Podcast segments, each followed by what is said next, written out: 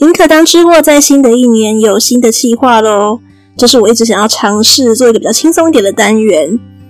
所以在这个叫做“陪你一起当吃货”的单元里面呢，不管是我自己录，或者是我找朋友一起录呢，我都会在边吃东西的时候边跟大家形容，然后并且跟大家介绍说这个东西、这个食物到底美不美味，值不值得推荐。简单来讲呢，就是大家陪我一起度过一个吃东西的时光。那么值得纪念的第一集，我不想要一个人唱独角戏，所以呢，就找了歪嘴鸡，也就是我的男朋友一起来录音。这也是我首次尝试离开我的房间来录音。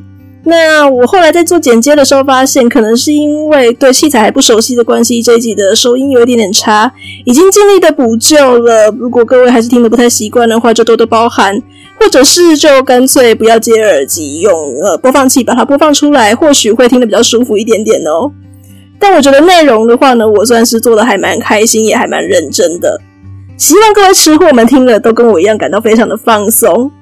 那我希望在新的一年，宁可当吃货的收视率可以更加提升。所以如果喜欢我们节目的朋友们，帮我多多宣传，我才能够有更多的经费来提升我们录音品质啊！好，废话不多说了，请各位吃货们一起来听听这值得纪念的第一次，陪你一起当吃货。安安，欢迎收听《宁可当吃货》。新的一年，我想要来一个比较特别一点的开始，所以呢，我打算开一个新单元。那这个单元呢，可能每一集的形式会不太一样，我也不确定会不会把它变成一个固定的单元，这就是不定时的，有空的时候再做。那这个单元的特色呢，就是不管是我自己，或者是我找朋友们来陪我一起录音呢，都会想办法的，就是我们边吃边录音，然后想办法的用声音的方式。来叙述给大家听，我们现在吃的这个食物。那值得纪念的这个单元的首作第一集呢，我就找来了前几集大家如果听我节目的话，我可能会一直念的我的男朋友歪嘴鸡先生。Hello，大家好，我是库里今天做什么的库里栗子君，也是克林的男朋友。没有，他就是歪嘴鸡，只要记他记得他姓歪就好了。嘿嘿，好，那今天我准备了一个非常适合这个季节的主题。冬天就是要吃草莓，然后我们两个都是蛮喜欢吃草莓大福的人，特别是歪嘴鸡是我认识的我的生活圈当中最喜欢吃甜点的一个人。呀咪，好，所以今天呢，我准备了四间在台北能够买到的草莓大福。那既然就是要来吃草莓大福嘛，我想要做个比较有趣一点的主题，所以我就找了两间名店跟两间小店，然后呢，分别。呃，我也准备了评分表，所以等一下的录影的步骤呢，我会先请歪嘴鸡先跟大家介绍它的依照顺序，然后每一颗的卖相，然后接下来我们两个各自之后呢，评出我们对口味的一些看法，然后呢，我会再补充完关于这颗大福它的店以及这个大福本身的一些特色。那讲完之后呢，最后节目呢，我们都必须要对这四颗大福做出评分。请问有意见吗？都会在花在抽考里完，完全没有意见，完全没有意见。我有在听好吗？好啦，所以顺序是顺序顺序顺序开始。一二三四嘛。好，一二三四，对，没错。OK，好。呃，然后我们先从外观来看好了。第一颗大福，嗯，你要小心收音哦。如果收不到的话，我剪剪会剪得很痛苦。呵呵，好啦，第一颗大福，它是一个没有称纸的大福。以外观来说的话，比拳头一般成人男生拳头的大概小，大概八成吧，算是所有四颗里面最最大的。嗯，好，然后它的皮看起来从透光度来看，好像有点偏厚一点点啊，它是偏硬的。嗯，目前摸起来有点硬，不知道是因为放在空冬天空气中太久还是怎样，它有点硬。好，没关系，我来试试看好了。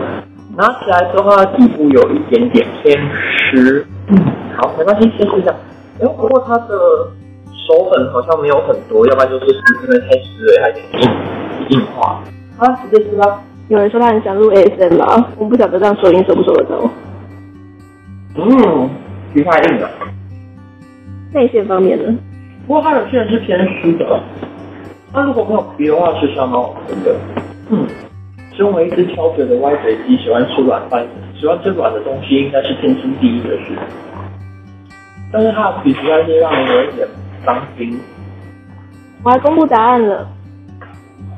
以歪嘴鸡来讲呢，这四颗应该是你唯一试吃过，而且是我非常喜欢买给你吃的老店明月堂。哦，就是明月堂的、哦。嗯，然后我必须说，它有一点吃亏。你一直说皮很硬这件事情，是因为明月堂它主打的就是它的皮跟一般外面卖的大骨皮可能用糯米粉什么做不太一样，它都是每天用纯米在做。所以其实我是昨天买的，那、哦、他也跟我叮，他也跟我嘱咐说一定要当天现吃掉。那那我就还试看。所以果然纯米做的皮就是会有这种限制。对。但依照你之前吃米面厂的那个经验，评价是说还不错的，所以真的要当天吃。嗯。哎，在我过去的经验，我觉得它的皮吃起来真的跟其他家用粉做出来的不太一样，就是有米酱。对，那真的要当心，因为我记得之前吃的时候。内馅的部分呢，草莓跟豆沙的部分，需不需要形容一下？如果单纯因为现在只吃第一颗的情况下，它的豆沙是真的好吃的，因为够湿润。或者草莓好像有点太酸了，是因为今年草莓的关系吗？那感觉这四颗它的草莓可能都是重新种的。我觉得草莓这件事情很难说，是因为你本来每一棵植物长出来的每一颗草莓的甜度、酸度都会不太一样。对啊，不过这一颗草莓好大，感觉应该是四颗里面最大的草莓。我给你看一下我这边的明月堂的切面，好。哎，你的比较小颗。哎，代表说它的草莓每一颗的尺寸会有点不同哎。我记得有一些日本的很奇怪的店家，他们会要求那个会很就是针对是草莓的尺寸进行均质化。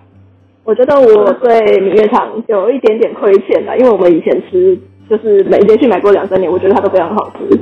那它也是台北一间蛮知名的老店家了，然后都是卖一些比较传统的日式的和果子。然后我觉得他们家蛮特别的一点，就是以卖和果子店来讲，我觉得明月堂是麻麻薯类、麻糬类的专家。嗯，他们家卖很多麻薯类的产品啊，所以就是有一些什么鱼儿虫啊，然后樱花啊，点点的都是这种各种麻薯。然后他们的豆馅。除了就是白豆沙跟那个红豆泥、红豆馅以外，它的豆馅也都有做不同的特别，像是有一些比较颗粒的啊，然后有一些比较是豆沙的，这个应该算比较豆沙豆，对不对？嗯，颗粒感没那么重，但是还是可以看得到它的，还是有一点点颗粒感，颗粒感不是完全就是已经泥泥的那种，一点壳都看不到的。比较可惜的就是，因为它是真的主打说它完全不加油，所以它就是靠甜度来控制它的那个豆沙的保鲜。说以甜度来讲的话，对蚂蚁兽或甜食兽来说，他们家的甜度其实算不会很高的。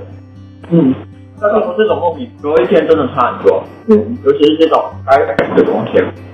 而且更吃亏的是因为。其他三家除了最后一家也是昨天买的以外，另外两家都是今天早上才买，所以他们的鲜度跟这个比起来，一定会比较吃亏一点点。嗯，肯定。但是我们是要以吃的当下的状况来评分。另一个可能会影响到推荐程度的，应该是价钱。这个的话，明月堂一颗的草莓大福是六十五块。考量一下它的大小，然后跟它的那个草莓大颗的那个口味的比例，我觉得可接受。嗯，评分你要最后再看吗？还是我先？我们可以先各自写啊，最后再介绍。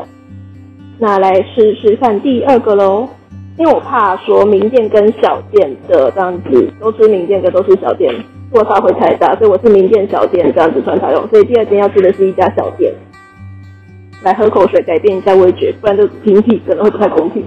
但我是觉得应该不会有这个状况啊，因为刚刚明月堂的没有很甜。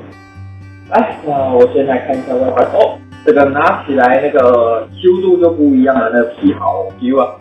然后以厚薄度来看的话，看起来应该是相对相对薄的哦，真的很薄。克林那边现在有一个切开来的，它的断面非常的薄，然后呢也是草莓大颗是大的。好了，但我手上的这一颗，它的皮没有包好，就是有漏一个洞。你那边也是会漏一个洞吗？它刻意的，刻意的嘛。我今天去现买的时候，它现场每一个都是漏一个洞。它的馅本来就是很。草莓一大颗，然后呃豆沙馅也给了不少，所以每个看起来就是大概跟我拳头大，所以草大福本来就没办法有多少钱。好，嗯，这是什么声音手 b e 很好，他们用的草莓是不同品种，这是红豆草莓。他们家的草莓选用的是中间咬出来之后肉比较偏红，所以说是有一些草莓中间咬起来，而且非常的 juicy，咬下去之后哎会喷汁的那一种。然后豆沙馅本身没有包很多，所以它主体是以草莓为主。豆沙馅真的是薄薄的一层在外面做辅助用的，很 juicy，而且很软，I like it。嗯，它的豆沙是比较有颗粒感的那一种。这部分吃不太出来，因为它的豆沙真的很配角，就是薄薄的一层，所以就算对草莓为是主体，嗯，所以它就算颗粒感很重，其实说真的分不出来。如果单纯以草莓来论，不论其他的东西的话，他们家草莓比明月草莓。但我觉得草莓这个东西难说了，因为你跟哪一家草莓园丁，然后跟每一株，然后每年的季节的状况也都不太一样。不是没错。嗯哼。在我们一边要把它吃完的时候，也给大家介绍一下这家。刚刚有说的是一个小店，它是如果我在网络上找的印象没有错的话，应该是今年冬天才冒出来的一个新秀哦。他在那个大道城的永乐布市的旁边的鸦鸦片粉圆旁边的一个小摊子而已。这摊子不是店面？店面，我就是我今天传给你看那个那个小摊子啊。嗯嗯嗯。对，然后大排长龙，他们就是三个女生，然后在那边摆摊，然后现场包这样子。嗯。草莓是巨无霸的，所以它整个的食物都是巨无霸。其实我觉得它的这个大福的 size 不输刚刚的明月堂啊，都算是有大概拳头大小。嗯嗯，然后。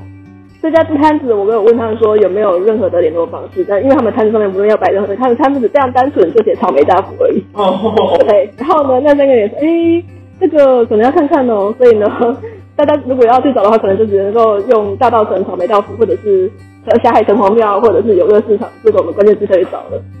而且中间有在卖这个的，应该也就只有他们而已啊。对。因为就我对那边的熟人度来说，有那那一圈有在卖点心的不多。那边的点心应该就是什么杏仁茶呀？那个算点心，那个比较台式的点心嘛。算点心，比较台式点心是中华菜。好，补充一个令人在意的资讯，因为这也会影响到推荐程度嘛。这个一颗的价格是卖四十五元，哦，三颗一百二。哦哦，再加分哦。哦，这好良心哦。好了，下一家有盒子的。对。哦，嗯。好了，这一家的袖珍袖珍的，它是用盒子装的，所以我猜它应该皮的部分比较不会因为空气的关系而干燥。我猜 maybe 它的大小的话，放在手掌轻松大概一个手掌，呃，比一个手掌还要大概小小了快，已经少了快一公分吧。这一个的话，它是感觉是皮是被球状被切开来的，露出了一整颗的草莓出来。感觉好奇花哦。嗯，我会用比较粗俗一点的形容方式，因为毕竟我们现在只能够用声音让听众知道。所以一般大家如果认识到草莓大福是先用豆沙把草莓包起来，然后再用整个大福皮把它包裹起来的话，这一家的草莓大福的长相会很像是槟榔那种做法，就是把大福切开之后把草莓塞进去。对，真的是槟榔。哇，好软，好软哦。它的表皮有够有够嫩的，用一个比较正式不正确的说法，叫什么“少女的肌肤”吗？我已经离开少女状态很久了，我不知道少女的肌肤应该是什么状态。哪有？你的手明明是现在就跟他差不多啊。嗯，好暖哦。它的皮让我蛮印象深刻的耶。它的皮是今天目前直到现在让我最印象深刻的。如果只论皮的话，我最喜欢这一家。它的皮有点像是有点又好像入口呃蛮浓蛮入口即化，一进去嘴巴就整个化开，而不需要嚼。对于我这个奶奶来讲，这种皮也超棒。这颗我刚才有想说吃进去的感觉应该跟前面的皮一样，但是吃进去发现它糯它的米的那个颗粒感还是很重，但是一进去马上就化掉，这个完全让我惊艳。它唯一的缺点就只有草莓太小而已。但是他可能是为了要维持他的经济或者是一致性的关系，所以它草莓应该都有超过尺寸，都是超一样的尺寸。你现场去看的是看它每一颗的草莓大小差不多。我觉得特别来说一下，因为你刚刚都在讲皮的部分好了，它的草莓不会特别酸，也不会特别甜，但汁是有的。对。然后红豆馅的部分应该是吃到目前为止最甜的一个。我觉得也可以这么说，因为它的红豆馅比较多。它可能是真的是一颗做好的大子切开来的，再塞草莓进去，所以它里面的红豆馅料，嗯，跟前面的比起来比较多。那我觉得可能是因为这个的原因，才会让它感觉比较甜。但是它这个草莓挑的品种，我觉得是跟它的产品是有搭配到的。它就是特地有挑这种，就是不会太强势，就是它的 balance，我觉得以 balance 来讲，它是最好，它的 balance 最好。好，大家应该可以充分感觉到歪嘴鸡它对食物的挑剔程度。顺便一提哦，歪嘴鸡同学，歪同学今天去打了第二剂疫苗。所以我不晓得说他之后如果再吃这几家的话，这个味觉会不会有改变？不会嘞。来公布答案，这又是一家名店。那如果是台北人，应该都知道说，听到我刚刚形容说像槟榔的长相，应该知道是哪一家了。他是那个以前在中山北路，然后现在搬到一样是大道城，因为我就是顺便地缘关系附近买的嘛。他是滋养治国，也是一样蛮久的，从日治时期然后就开始开在台湾的老店。那据说它的和果子是走比较精致路线，所以就是有一些，例如说像呃，例如说日治时期的时候，然后天皇甚至都还会有来跟这边做交流技术这样。当然他们家的部分比较特别，是像我刚刚说明月堂的话，他们就是做很多的麻薯类嘛。那滋养的麻薯类几乎是不太多，但他们会做一些什么呃，像是呃，鸭皮曼珠啊、烧馒头啊，或者是像羊羹啊这类东西。所以草莓大福就是比较季节限定的产品。那另外他们家的话，就是也有在卖所谓的汉饼，像绿豆椪那一种的东西。其实老实讲，这两家和果子就是明月堂跟滋养，他们都算是一般台北人如果要买，如果你要挑和果子做结婚喜饼的话，就是这两家都还蛮多人选的。好，价钱令人在意的价钱，明月堂刚刚说一颗六十五块嘛，这里也是一颗六十五块。好，看来你会给他很高分。嗯，他嗯，他真的让我有 surprise 哦。好。那来吃最后一颗，这一颗也是有手指，诶、欸，算寸指吗？反正甜点下面那个像花的那种颜色的。然后呢，它整个整体偏白，让我在想它里面包的可能不是红豆馅。嗯，好吧，等一下，因为这克林现在表情有点微妙。然后，然后呢，那上面的手粉也蛮多的。啊，先看触感，触感。嗯有点偏硬，我猜这颗应该也是甜一点，应该是吧？嗯。希望它的体不会因为天气的关系而风飞开。好，来试吃时间。嗯，好 Q 它的草莓的品种跟刚刚第二颗的草莓品种一样，都是偏偏红色的，甜味也蛮够的。哦，酸，偏酸。我在想，可能是因为它本体是酸，然后本体不甜。应该是啊。好像不像。你刚刚说这里面可能不是红豆馅的时候，你不是说我有微妙的表情吗？嗯，很想跟你接一句说，我这很有这种直觉敏锐的小鬼了。拜托，这个看外观众知道哦。你尽量不要咬到草莓，单吃一下先感受一下它是什么。我目前猜下来有点像是带那个奶黄类的，但是依照过你的个性，他绝对不会买奶黄类制品。这个是，嗯，等一下，我看绿豆椪。那对绿豆馅，绿豆馅，嗯，他们家的绿豆馅意外的不干耶。因为一般来说，我们常吃到的绿豆椪会比较偏干或偏黏一点，他们家没有那个问题。而且你刚说这是甜点买的，对不对？嗯。明月堂真的要检讨了啊！但是因为明月堂的那个还是米米，所以也不能这样。这个是白玉粉。对，所以他们家的皮就算摆了一天了。它的那个皮本身也是很嫩的，我觉得 OK。所以这个如果说你是可能要隔天才送人的话，他们家可能会比明月堂。好，我要公布答案。这个严格说起来也是在大道城，不过它是真的在比较后面一点的地方了。大概要走到就是像呃，就等于是迪化街二段，然后到左贤街那附近的一个小巷子里面，这是一家小工作室，叫咖邦工作室。然后呢，他们其实主要是在就是接他们呃附近的邻居的一些小单，然后或者是接呃网络宅配的单子为主。要考虑的就是能够放比较久，没有错。然后呢，他们家的话主要卖的产品就是雪球饼干，对，你自己去 Google 那是什么东西？好吧。然后或者这就是水果大福，那水果大福里面草莓，嗯，当然就是季节商品啦。那其他的话比较常态性有在卖的就是像凤梨、奇异果这一些。对，我其实就是昨天我有多买了一些啦，然后我今天带了凤梨大福来，就是在你来之前，我有请你同事吃东西，然后闪电说那个凤梨非常好吃。哦。然后因为他们家用的是类似这种绿豆碰的绿豆馅，我自己吃我觉得它当然口味方面就跟其他三家有很独特的不一样的地方嘛，然后它很明显多了一个奶香味了。所以我刚才第一个才会开那个奶黄类的啊，你觉得如何呢？我做什么的啥？哎，我还没公布它的价钱哦。哎，对了，价钱。这个一颗令人在意的价钱，我买的时候一颗是四十五块钱哦，但是老板娘昨天跟我说，因为小店不堪成本负荷关系，他们在十五号之后会涨价，一颗会变成六十块钱。那你自己评估你要用哪个价钱来比喽？好，但是就算它涨价之后，其实也是大福该该有的价格啊。嗯，拜托它里面是草莓，是草莓哎。嗯，不动。嗯，好，再一个不吃肉上把你洗到。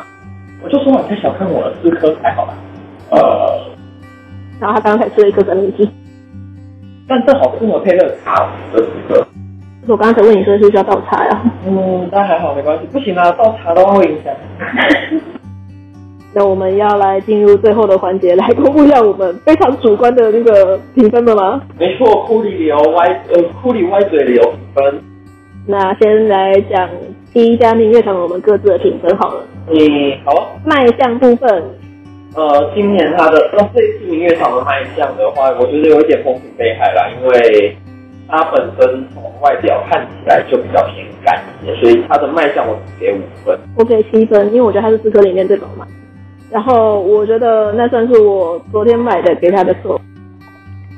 然后其实明月堂是我自己最喜欢的店家之一了，以及我对他的每次印象分数都非常好。那呃，都等于说是因为他也老板也非常千叮万万嘱咐的，就跟我讲说这个一定要当天吃，所以我觉得我有一点害到他。那我会愿意给他比较高一点的分数，没关系，我们现在看另外的部分好了。对啊，口味嘞。口味的话，如果我稍微回忆，呃，就是应该说脑内补正的话，我应该可以给他到八分，因为我还蛮喜欢他的整个口感。但是因为今天，呃，我是个口感生物嘛，所以它的外皮让它扣了还蛮多分的。所以以今天的状况来讲，我的它的口感，我它的口感我只能呃整体口感类的分数，我只能给它到五分。嗯，好。那我的分数可能都比你稍微高一点点，那我可能比较仁慈一点，因为他平常的分数我至少应该会给到九分甚至十分这样子，是我喜欢的口味。有可能。对，然后今天的话，因为真的是皮真的太硬了，我对不起他，那只能够给他六分哦。但是推荐度我自己会给他七分，原因是因为我觉得它是虽然它是一间名店，但它是今天我们四个里面最好买的。两间小店一定要去现场买，这不用讲嘛。然后呢，呃。滋养的部分的话，基本上如果你网络上要预定，也会稍微难一点点。那你去现场的话，也只能够去那个大稻城，因为它也在一个稍微大稻城边缘一点点的地方了。对，所以我觉得也不算是那么好入手。那明月堂虽然它也是一个老店，而且人力有限，但它的好处就是它现在在台北的百货公司的铺点蛮多的，所以它每天都会有少量的草莓大福货可以铺到百货公司去。像我今天这个，我也是去忠孝收购买到，对，忠孝复兴那边买到的。啊，你是去忠孝复兴？我还以为你会去中山买。啊，你说成品啊？没有，他现在成品没有在点啊。对哦，他成品是点错了哦，这点我有点伤心。我一度还想说要不要去那个国家音乐厅买，但是国家音乐厅只有有演出的时候那家店才会开。哦，好哦。对啊，这么？但是我觉得它相对来讲，它的点是铺的比较多的，所以它是取得程度比较容易入手的。然后这边先让我稍微抱怨一下下，本来我今天要做的主题并不是名店跟小店的 PK，是三家名店的 PK。然后呢，如果大家脑内有在想说台北草莓大福名店的话，应该除了明月堂跟滋养以外，脑中就会自动浮现某个在，我也不要说太明了，某个新呃某个敦化南路巷子里面的那个著名甜点店。对，但是因为我这两天去排的时候，他的草莓大福的预订量的话，在网络上早就被订光光了，每天只有现货在呃我们是一点的时候准时开卖，然后少少的铺货而已。那我昨天呢，好不容易休假去排了，结果一点二十的时候跟我说卖光了，而且还不跟我们现场排队的人说已经卖光，所以我有点生气。嗯哼，嗯哼。那推不推荐我不会在这边讲，因为毕竟我没有吃到了。但它就是一个取得名店，它是一个取得程度非常难入手的名店。好哦，来第二颗，来第二个。来第二颗的，第二颗就是草莓大福。对，第二颗就是爪。然后，所以它的卖相本身我给六点五分，没有特别的惊讶点。嘿，我们出现分歧了，我给他分数还蛮高的。哦，反正就是纯粹以卖相嘛。卖相我纯粹也是给他扎实饱满度，然后你会觉得他大幅品没有把它包满这一点是可行的，但对我来讲，我没有啊，那不是扣分，那不是扣分。哦，因为对我来说是加分，所以我给他八分。哦，那个没有扣分，但是也没有到加分呐，因为我觉得。嗯，就是造型哦。那那造型跟卖相那又是两回事了。对，因为我喜欢扎实一点点的卖相，我不喜欢看起来虚虚的。哦，对啊，但是哦，对啊，一这可能是我自己个性的问题，也不能说个性，就是我看食物，我不喜欢看起来太厚实的东西，那看起来觉得会饱。好，对，我是小鸟胃，这只这只鸡是小鸟胃。好了，但是以口味的部分的话，这个我给七分，就是及格。及格中，及格可以高一点的分数，所以大概给七分。我蛮意外的，我本来以为你会很喜欢它。不讨厌啊。我给八分，但不是因为它的皮跟馅有多么出色，因为它的皮很薄，然后它的红豆馅也很薄。其实它的然后但是它的草莓非常 juicy。哦，其实哦，对啦，如果以对，因为嗯，因为你等一下看到后面的分数，你就会知道，其实这个分数不低呀、啊。七分不低，因为我其实很喜欢它的薄皮和它的薄料，我喜欢就那个薄薄的感觉，还有它 juicy 的部分。所以现在低分的缘故是因为你是歪嘴鸡吗？对。推荐呢？推荐的话，这件因为价钱的关系，它的推荐度其实很高。它的基础推荐度是八分，但是加再加那个价格的因素进去的话，其实我给到八点五。哦，我也是给八分了。它就是除了真的你要去特地现场排队，然后每日限定，因为就是三个人在那边包而已以外，我觉得真的算是有物超所值的。对，它的推荐度这么高分，纯粹是真的是因为物超所值，而且它的味道啊、卖相啊，就是都属于及格偏上的程度，就是及格但是比及格高一点，然后的的程度，所以其实它我很推荐。但是你说它的卖相吗？你说它的口味吗？嗯，就是及格。所以你会觉得它是一个，如果你去大稻城玩，可以有点空排队可以去买的东西，也不是特地需要去买的。对对对对对对，我不应该说我不会特地想到它，但是我看到它，我会想，嗯，好久没吃了的那种。然后如果排队人潮也不会太多，就会去买。哎，对对对对对对对对对对对对对对。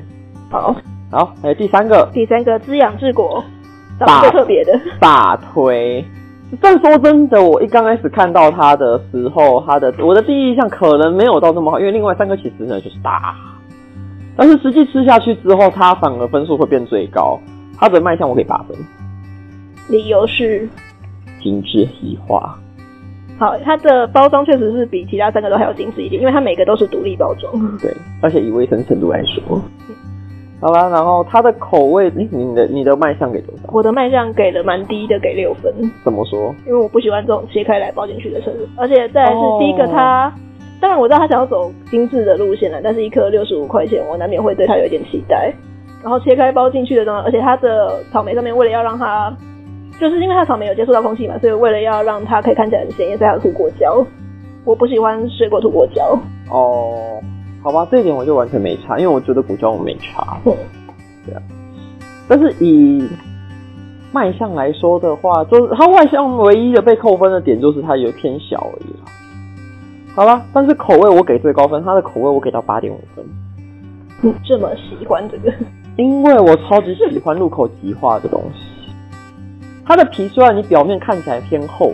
但实际吃进去之后就完全化掉，所以它完全不会有挡住你嘴巴口感的那个问题。所以我这个部分真的是让我惊艳到，我给八点五分。我给七分是因为我不太，我真的觉得甜度有点太高。By the way，滋养在店面或者是说你网络上订购，他们是有单独在卖他们的豆沙馅的，就是豆沙，然后跟比较有颗粒感的红两种红豆馅都有在单独卖。对。所以，如果你喜欢他们家的东西，但是你对他们家的任何一种点心没有兴趣的话，或许你可以考虑只买豆沙。豆沙打什么啊？自己做喽。啊，好哦。好，然后推荐度我给八点五分，跟第二家差不多，因为它的那个特殊的口感，我真的觉得可以，一定要试，至少要试一次，就是那个融掉的那个感觉。哎、欸，我第一次吃到融掉的皮耶。而且你拿的时候，它又不会融在你的手上，它是到了你的嘴巴才融。那个以前那个很有名的广告词叫做“只融你口，不融你手”，完全都是在讲这个啊。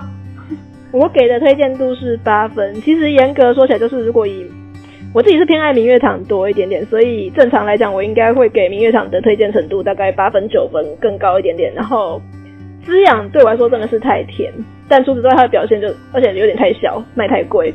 但除此之外，他的表现口味方面真的是没有什么话说，所以我还是斟酌了一下，嗯，挣扎了一下之后给他八分了。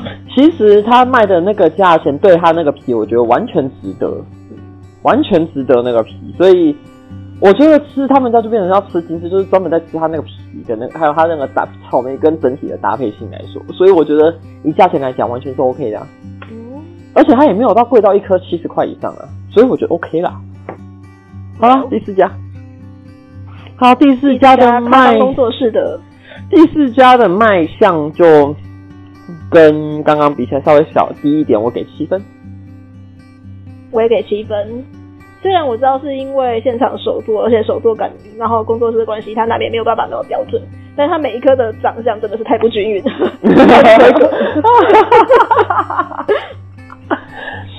好哦。然后口味的部分的话，我给到六分，因为我其实没有那么喜欢绿豆馅的味道的那种口感，应该主要是口感的问题。绿豆馅我可以接受，但我给它六分。其实我觉得整体搭配起来是好吃的，只是我觉得奶味稍微稍微有点抢戏。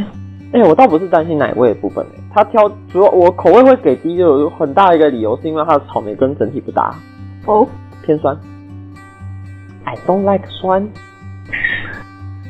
所以这表示那个柠檬塔不要找我试，应该全一定要找你试，因为全部都会被我评很低。我要找你来录一集跟酸的东西有关。哦，不要！好，那推荐度我给七分。哎。难得这个东西我们两个这么一致哎、欸，哎、欸、对啊，这个完全一样哎、欸，嗯，哇，这个七分的原因是因为它毕竟就是小店嘛，然后我觉得它卖的价格也没有对不起我对它的期待了。哦，对了，就是不期不待不受伤害哦。我没有对它不期不待不受伤害，但是我并对它标准没有标准没有没有那么高，对，所以对我来讲就是一个。嗯，我可能也不会像这一次一样特地走过去，因为它真的是在一个蛮远的地方，的地方 对，稍微偏僻一点点的地方。但是呢，如果考虑到它原本是做网络上，然后给人家订购，然后做宅配的话，那我可能会给更高一点。对，就考虑到它的原本的经营的目标市场是在这边的话，我觉得给个七分差不多了。对，而且就是他也实际是摆了一天晚上之后才吃的东西，然后呢，现在他的。就整个表皮，就整体呈现度还是那么高的情况下，你不跟我讲，我其实还吃不出它是隔天的嘞。然后明月堂的就是哦不，嗯，讲这个我真的是觉得有一点点不公平。然后可能是我不晓得滋养的皮是用什么做的。那另外两个确定像草莓大补的那一家，我想他应该就是真的去批现成的那个大福皮来做了。对，那我猜那个咖方可能他可能是他自己说用白玉粉来做啊，但反正就是用粉做的。那不晓得资阳是不是真的有比较高高级的市场然后来的？因为资阳也是说它可以摆两天，它没有像明月堂这么强调说你一定要现吃。好哦，对，那来收尾吧。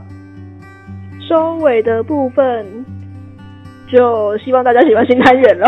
呀呼！我要问 Y 同学，你有没有期待下一次？虽然我不知道下一次你什么时候有空赏脸陪我来录，但是你下次想要做什么样的主题呢？嗯。都可以啊，好，决定了酸的主题啊，也行啊，反正反正不要是那个地雷就好。好，决定了芋头的主题，打死不碰，全部零分。买芋头，芋头本来就不是人吃的好吗？好了，今天收尾到这边，刷。好，谢谢大家。芋头不是人吃的。以上就是我们第一次的陪你一起当吃货的内容喽。不晓得光用听的有没有感受到歪嘴鸡跟我吃草莓大福的时候的感觉了呢？